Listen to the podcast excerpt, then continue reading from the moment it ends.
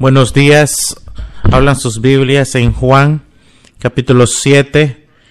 Vamos a leer el versículo 32 al 51, así como continuamos.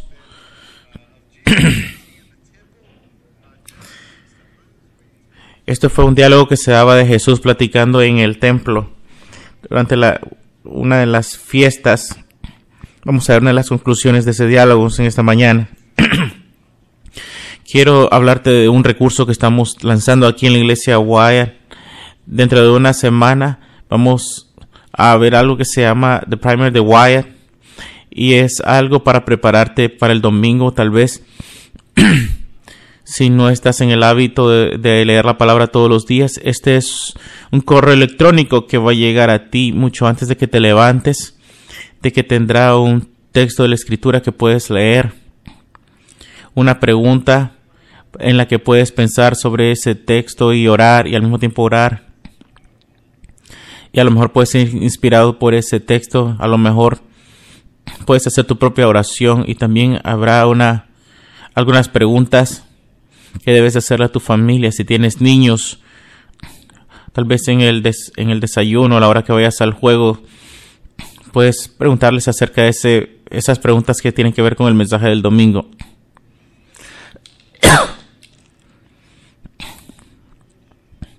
Así es que si tú eres un profesor de inglés, yo estoy seguro que la palabra correcta es primer. Vamos a llamarle primer porque es lo que todas las palabras, lo, todo el mundo lo llama así, pero quiero aclarar eso.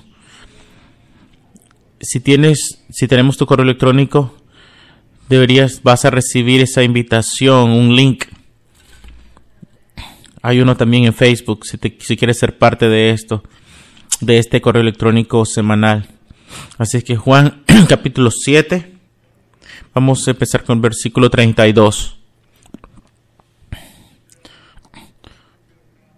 Vamos a hablar un poquito del contexto. Muchas personas se preguntan quién era Jesús. Es realmente este es el Cristo, porque Jesús enseñaba y clama, y algunas de las multitudes querían arrestarlos y otra parte de la multitud creía en él. y eso es lo que está pasando en el versículo 32. Cuando los fariseos se enteraron de que las multitudes andaban murmurando, ellos y los principales sacerdotes enviaron guardias del templo para arrestar a Jesús.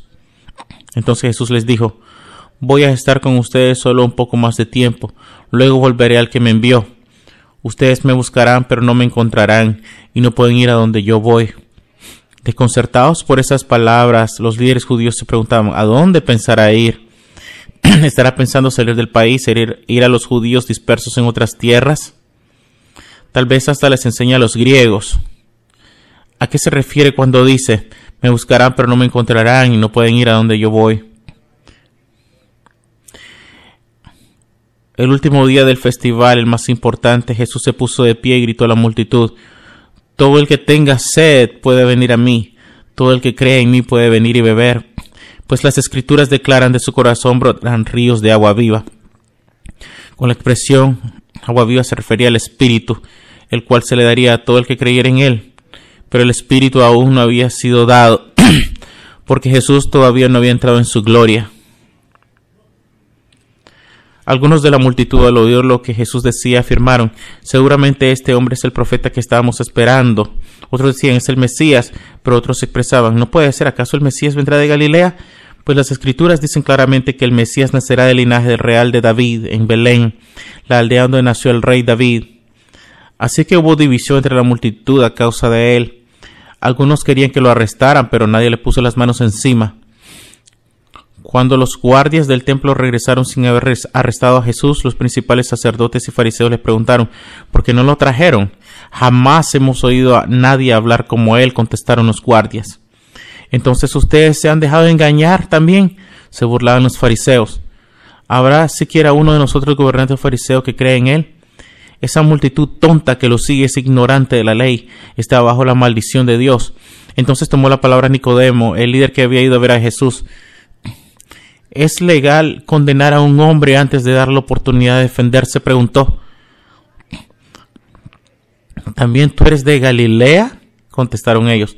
Estudia las escrituras y compruébalo tú mismo. Jamás ha salido un profeta de Galilea.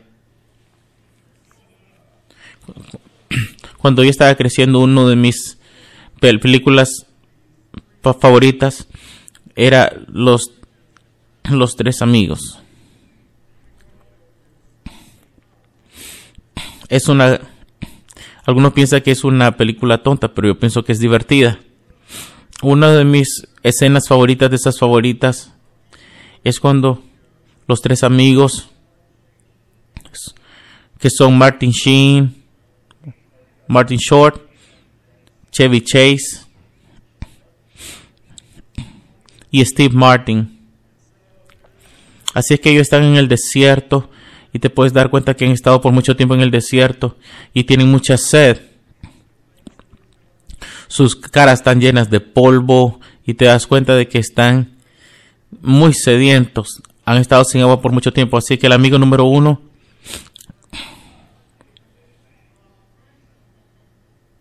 abre su cantimplora y sale de la cantimplora una gota. Y miran la desesperación en sus caras. El segundo amigo abre su cantimplora y lo que sale de la cantimplora es, es arena. Y el tercer amigo habla, abre su cantina de agua y sale agua y empieza a beberla y a beberla. Y mucho más agua de lo que puede salir de una cantimplora. Así es que empieza a tirarla en el suelo. Y, y tira la cantimplora a un lado donde, la, donde el agua empieza a salir y a salir de la tierra. Y empieza a poner wax, a cera en sus labios. Y le dicen, ¿por qué, qué has hecho eso? Lo siento, muchachos. Estás desperdiciando el agua. Nosotros nos estamos muriendo aquí esa escena cómica muchas veces habla de lo que, lo que es la vida. Con Cristo, sin Cristo nosotros tenemos sed. Nos damos cuenta de que no tenemos la satisfacción y tenemos que regresarnos algo. Algo no nos satisface. Buscamos otras cosas para buscar satisfacción y es solamente arena y nos hace sentir peor, más sedientos. Y la pregunta es, ¿hay algo allá que realmente pueda satisfacernos, que realmente no solamente sea lo que necesita, sino que sea más de lo que yo necesito? Y la respuesta a eso es sí. Cuando hablamos de eso en esta mañana, a pesar de la posición de los humanos y al no creer en Él, Jesucristo es nuestra fuente de abundancia de agua para todos los que creen. Así que la primera cosa que pasa aquí es que Jesús les dice dónde va a ir. Los líderes escuchan. Hay una gente que empieza a creer. Los fariseos llaman a los guardias del templo, que eran los que cuidaban el templo, y les dice, ustedes tienen que ir y arrestar a este hombre. La gente empieza a creer en lo que él está diciendo. Tienen que ir a arrestarlo. Busquen una oportunidad y cuando la tengan, arréstenlo.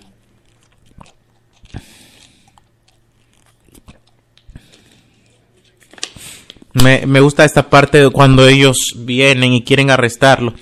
Y esto es lo que Jesús dice en el versículo 33. Estaré por, con ustedes un poco de tiempo, pero regresaré a aquel que me envió. Me buscarán, pero no me encontrarán. Porque donde yo voy ustedes no pueden ir. me gusta esto, porque Jesús está estableciendo una conversación a aquellas personas que están buscando para arrestarlos. Y simplemente les dice, ustedes saben, yo estoy aquí el Padre me ha enviado, pero cuando termine me iré. No tendrá nada que ver con lo que yo hago. Voy a hacer mi ministerio y cuando sea tiempo, entonces regresaré con mi Padre. Voy a regresar a Él. Jesús le está diciendo, me van a tener un poco más de tiempo. Y estoy seguro que, que esta es una oportunidad que no están aprovechando, porque hay un momento en que ellos lo buscan a Él. Se van a dar cuenta que el Mesías, el Mesías era Él, era Él. Y perdimos esa oportunidad. Podemos haber sido uno de sus discípulos, podemos haber aprendido de sus enseñanzas y ahora ya se fue.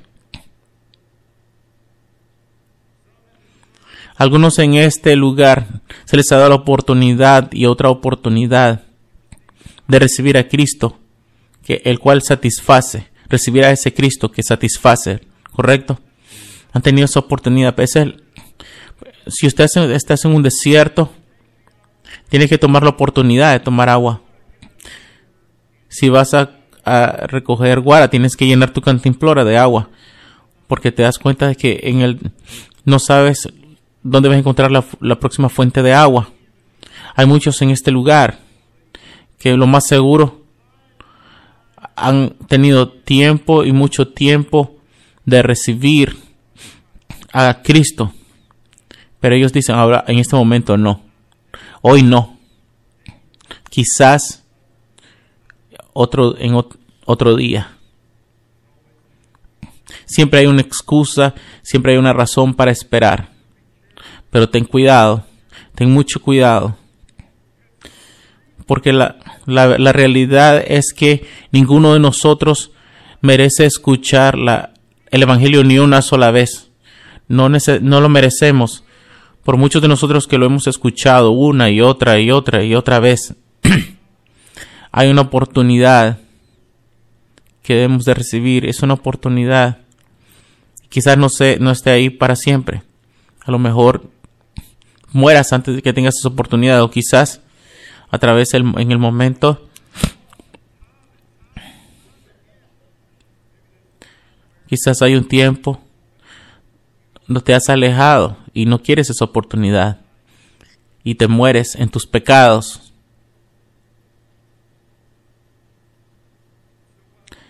Así que lo que yo quiero que tú pienses hoy es que no te pierdas la oportunidad de recibir a Cristo, que satisface. No lo pongas a un lado. Ya no lo dejes a un lado. Si el Espíritu Santo te ha convencido y sabes de que de que hay satisfacción en Cristo, que hay una manera de satisfacer esa sed, no esperes más. Y luego le respondieron a Jesús. Ellos dicen, ¿a dónde vas? Ah, ¿Vas a ir a aquellos que se han dispersado? ¿Te vas a alejar de Jerusalén? Donde están aquellos judíos que, que se han alejado y que no están cerca de nosotros? ¿O te vas a ir más lejos donde no te podemos encontrar? Lo, que ellos, lo que para ellos, lo que ellos están diciendo es una profecía de lo que iba a pasar, que el Evangelio de Cristo iba a salir a las naciones, no solamente a los judíos dispersos, sino solamente a todas las naciones de la tierra. Ahora en este día tenemos misioneros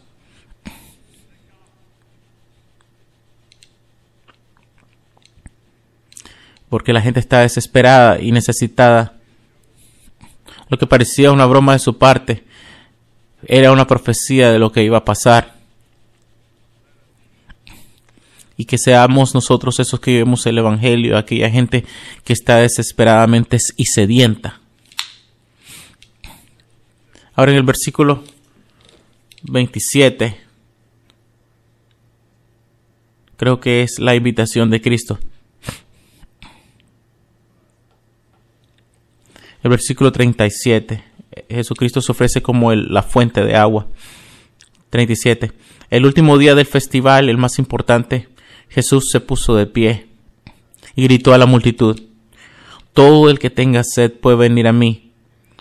todo el que cree en mí puede venir y beber, pues las escrituras declaran de su corazón brotarán ríos de agua viva. Jesús lo dice una y otra vez y lo expresa de, de una manera en que Él se ofrece a la gente. Él ha dicho que Él es el pan de vida. Y ahora Él usa la misma reflexión que usó con la mujer en el pozo, que Él es la fuente de agua que realmente puede quitarte la sed. Y una vez más, parece como que, como de repente, hasta que nosotros entendemos el contexto en lo cual Jesús se encuentra predicando. Y en ese contexto es la fiesta. Había una fiesta. Necesitamos entender esto, que esta agua que Jesús está usando en este momento está, está familiarizada con el momento, con, con la gente con que está hablando. Cada mañana durante siete días de fiesta de las palmeras, cada semana, cada mañana, un, un, el, el sacerdote saldría del templo y él cargaría un vaso de oro e iría a la fuente de agua para sacar esa agua. Y mientras hace esto, había un coro lo, de Isaías, donde habla Isaías, que dice que Isaías dice que sacarían agua de la fuente de salvación. Con regocijo sacarían agua de la fuente de la salvación. Y la gente del coro cantaba esto. Entonces la gente, la multitud, se juntaría, tomaría dos ramas de un árbol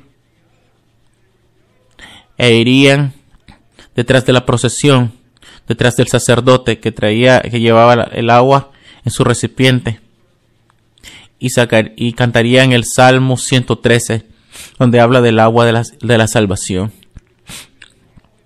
Eso harían eso hasta regresar al templo y luego derramarían el agua en el día del sacrificio. Y lo interesante es que el último día de este festival lo hacían siete veces. Eso llevaría mucho tiempo. Quizás toda la mañana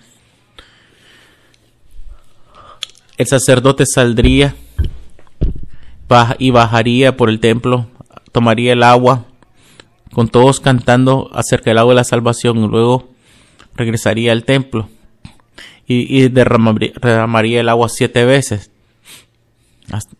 en el último día de los festivales. Al saber esto, podemos darnos cuenta de lo que Jesús estaba hablando era más exacto. Jesús estaba hablando del agua de la salvación y en este día miramos siete veces que ellos declaran con alegría, que declaran y derraman agua de, los del, de la fuente de salvación. Y Jesús les dice, ¿ustedes creen en esta fuente de salvación?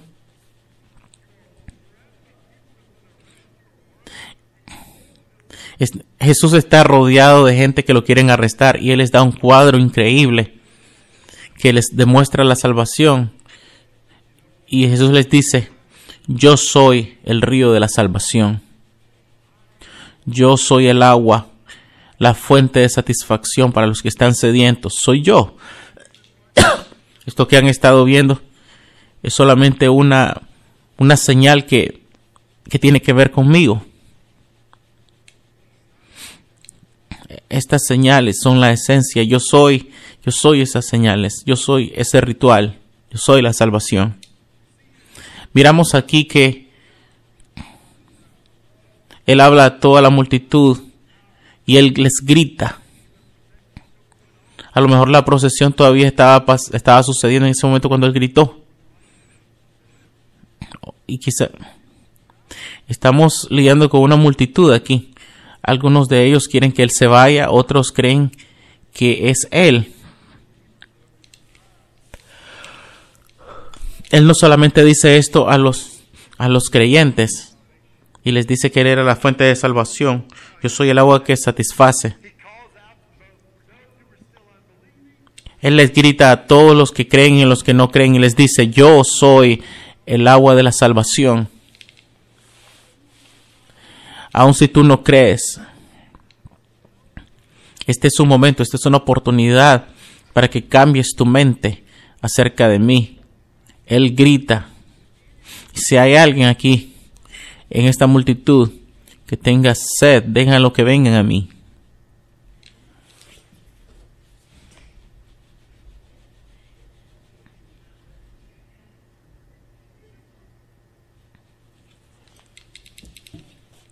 ¿Qué es lo que necesitas para la salvación? Necesitas tener sed.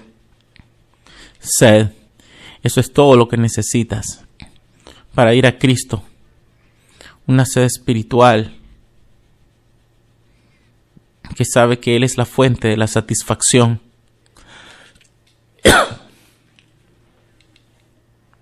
Si estás aquí separado de Cristo, la invitación es tan simple.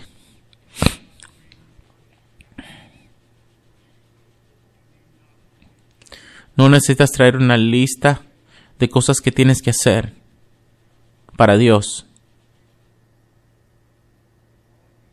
Todo lo que tienes que hacer es venir a Cristo con la necesidad, dándote cuenta de que tu necesidad y creer en y que solamente Cristo puede llenar esa necesidad. Qué, qué maravilloso es esto. Es para todos el que lo necesite. Es, es tan hermoso y tan humilde a la misma vez. Todo lo que necesitamos para llenar nuestra necesidad es Él. Miramos aquí que Cristo se ofrece a sí mismo como más, como algo más que suficiente.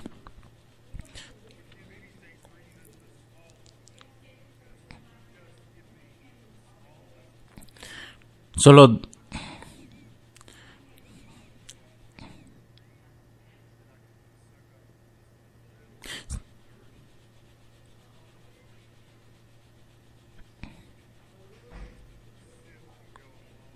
cuando tienes sed, en ese momento de desesperación, cualquier agua puede llenar un poco ese momento de desesperación. Pero Jesús dijo que Él era la fuente de la salvación. Él no dice, yo soy el vaso de la, de la salvación. Él no lo dice así. Él ni siquiera dice, Él tampoco dice que es el cuadro de oro de la salvación. Él dice, yo soy el river.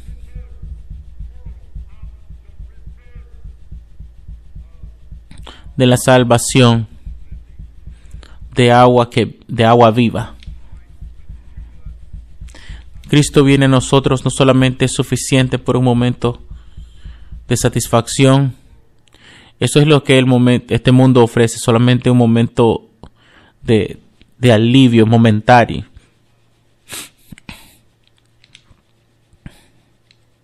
Cristo ofrece a sí mismo como, como alguien abundantemente suficiente, alguien que, que lo que necesitamos más que nada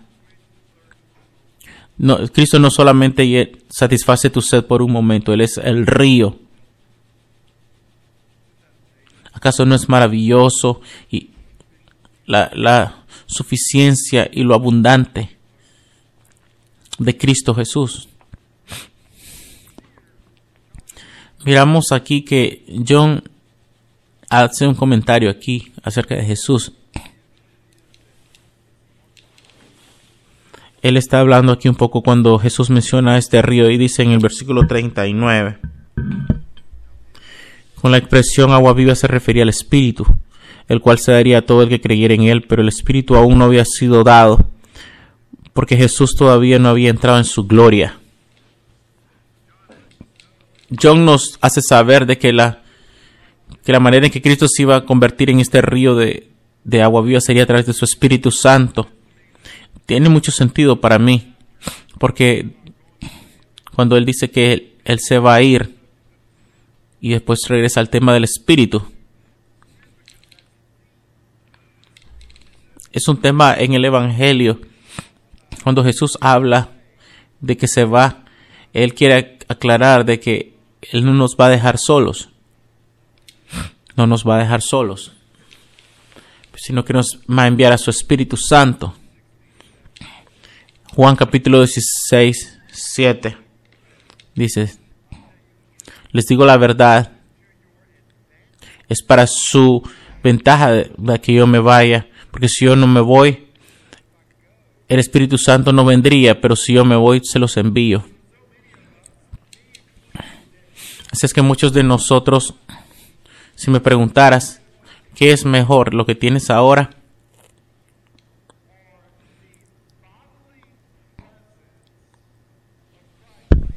¿O la presencia de Jesús como Él estaba ahí con sus discípulos? ¿Qué preferirías? Del, superficialmente yo diría, yo, yo, yo prefiero la presencia de Cristo. Yo quiero tenerlo de la misma manera que los discípulos lo tenían. Pero eso va en contra de lo que Jesús dijo. Él dijo, es para tu ventaja de, que yo me vaya. Porque si yo me voy, voy a enviar este, a este ayudador, a este consolador. Lo que tenemos ahora, amigos, es el Espíritu viviendo entre nosotros. Es mejor que lo que los discípulos tuvieron cuando Jesús caminó con ellos. Es, eso es una locura para mí, es increíble. Pero es la verdad. Mi mayor temor es que aquellos que abusan de la doctrina del Espíritu Santo, nosotros como bautistas no sabemos qué hacer con eso. Piensa en eso por un momento y hay muchos que abusan la doctrina del Espíritu Santo y hacen cosas extrañas y que dicen que viene el Espíritu.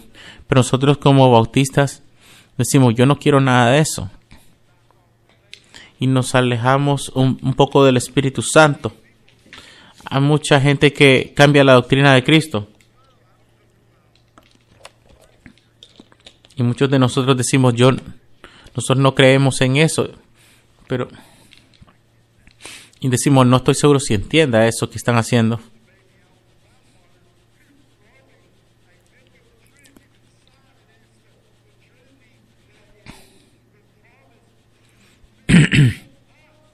Jesús prometió que esa parte de la Trinidad viviría entre nosotros, que nos ayudaría a caminar en Él constantemente. Así es que te animo a la luz de esta palabra, que ores al Espíritu Santo para que seas más, el Espíritu sea más fuerte dentro de ti, que estudies al Espíritu Santo en las Escrituras, que ores para que te ayude a caminar en el Espíritu Santo, así como nos dice las Escrituras, la Escritura nos dice muchas veces de caminar en el Espíritu. Ora constantemente para que Dios te ayude a conocer una experiencia de estar lleno del Espíritu Santo a través de Cristo. Así que mientras Jesús tira esta ofensiva hacia la falsedad de los fariseos, aquí viene el contraataque y les dice esto. Los guardias del templo regresan y dicen, este hombre está hablando palabras maravillosas y no encontramos una oportunidad para arrestarlo. Los fariseos se irritan y se burlan.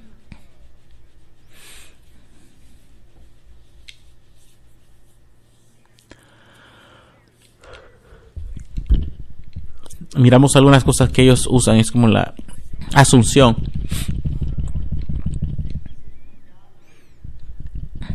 Llegan a la conclusión de que Jesús es de Galilea. Y ellos dicen, el Mesías va a venir de, de Belén del linaje de David. Y ellos asumen de que Jesús no tiene ninguna conexión con Belén. Ahora, se detuvieron y le preguntaron y le dijeron, Jesús, ¿puedes aclararnos algo? Tú, eres que eres, tú dices que el Mesías, el Mesías tiene una, una conexión fuerte hacia Belén. No puedes hablar acerca de eso, pero por supuesto sabemos de que Cristo nació en Belén era algo muy crucial y testimonial acerca de su nacimiento, pero a ellos no les importaba, solo asumían de que él no estaba diciendo la verdad y por eso no se atrevían a preguntarle.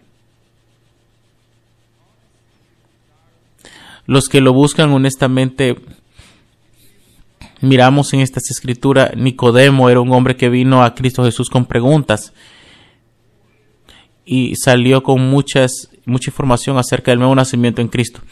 Esta gente solamente quería vivir de, cosas que no eran ciertas. No querían continuar en, en su incredulidad. Miramos aquí que de que también ellos usaron este método donde ellos dicen, nosotros sabemos la verdad. Miren lo que dicen en el versículo 49.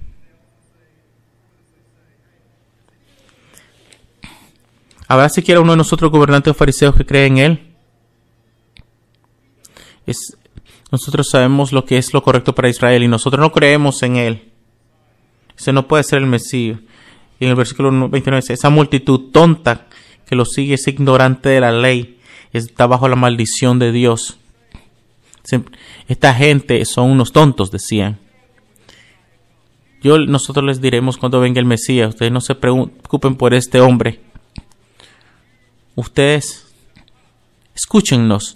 Nosotros les diremos cuando el Mesías vendrá. Y comparan esto a Jesús.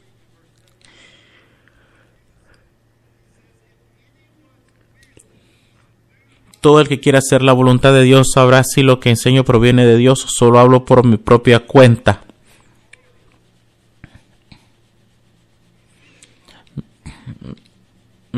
Jesús, de hecho, les da su confianza a la multitud. Si ustedes someten su voluntad a Dios y escuchan lo que les estoy enseñando, entonces Dios les va a mostrar. Y luego tenemos esta gente que no quiere saber la verdad. ¿Y qué es lo que dice? Ustedes escúchenos a nosotros. Nosotros les diremos lo que la palabra de Dios dice y les diremos cuándo vendrá el Mesías. Amigos, si ustedes han escuchado a nosotros como pastores diciendo no lean su Biblia, nosotros les diremos lo que les dice la Biblia. La verdad ya no vive aquí. Porque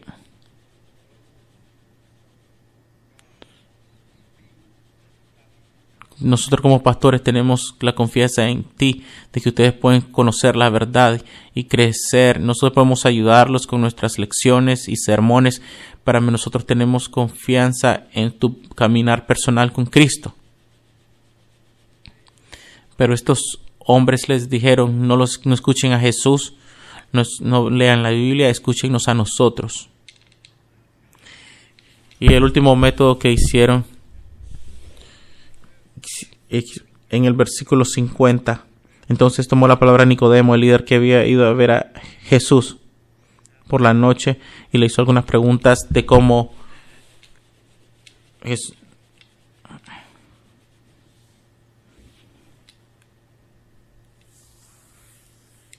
Y Jesús le dijo a Nicodemo, es Nicodemo, Nicodemo les dice,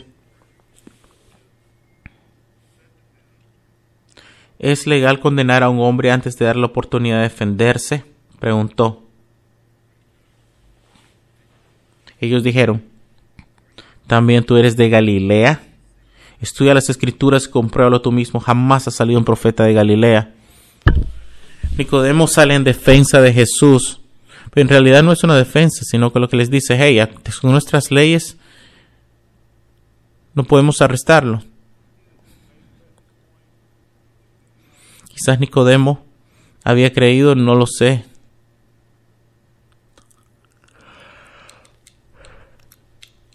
Él dice, escuchémoslo. Y lo tratan a Nicodemo tan mal. Y le dicen, no, no, no sabe lo que estás hablando. ¿Quién es el que está más informado aquí? Los fariseos que nunca me habían hablado con Jesús o aquel fariseo llamado Nicodemo que se sentó con Jesús por la noche y le hizo algunas preguntas acerca del nuevo nacimiento. ¿Quién está mejor informado? Cuando estás tratando de cubrir la verdad, no, no, no haces esas preguntas. Dios es más grande que cualquier pregunta. No deje que las personas te avergüences, te avergüencen por buscar la verdad.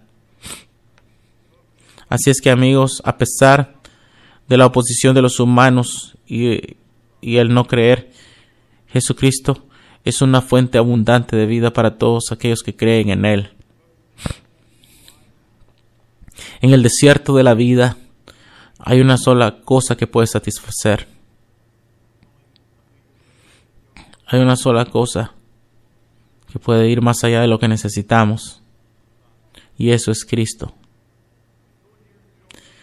Si tú estás aquí y no conoces a Jesús, quiero animarte y decirte que yo estoy contigo. Y estoy, ofreciendo a ti por aquellos que tienen sed y aquellos que me necesitan. Eso dice Cristo, me ofrezco a ti. Él dice, si tú crees en mí, tendrás satisfacción. Y, y no quiero, yo quiero animarte que, que no esperes más tiempo, que no esperes otro día, sino que respondas a Cristo. Y si usted cree en Jesús, aquí hay algunas verdades. ¿Cómo está tu búsqueda de, de Jesús a través del Espíritu? Es algo que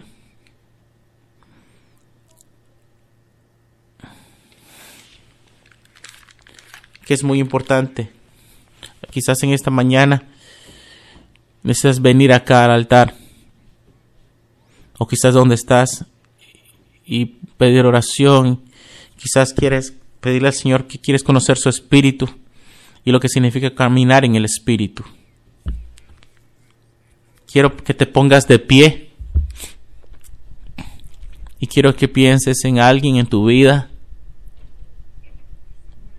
hay alguien en tu vida que tiene sed, que tú sabes que tiene sed, que tú sabes que están buscando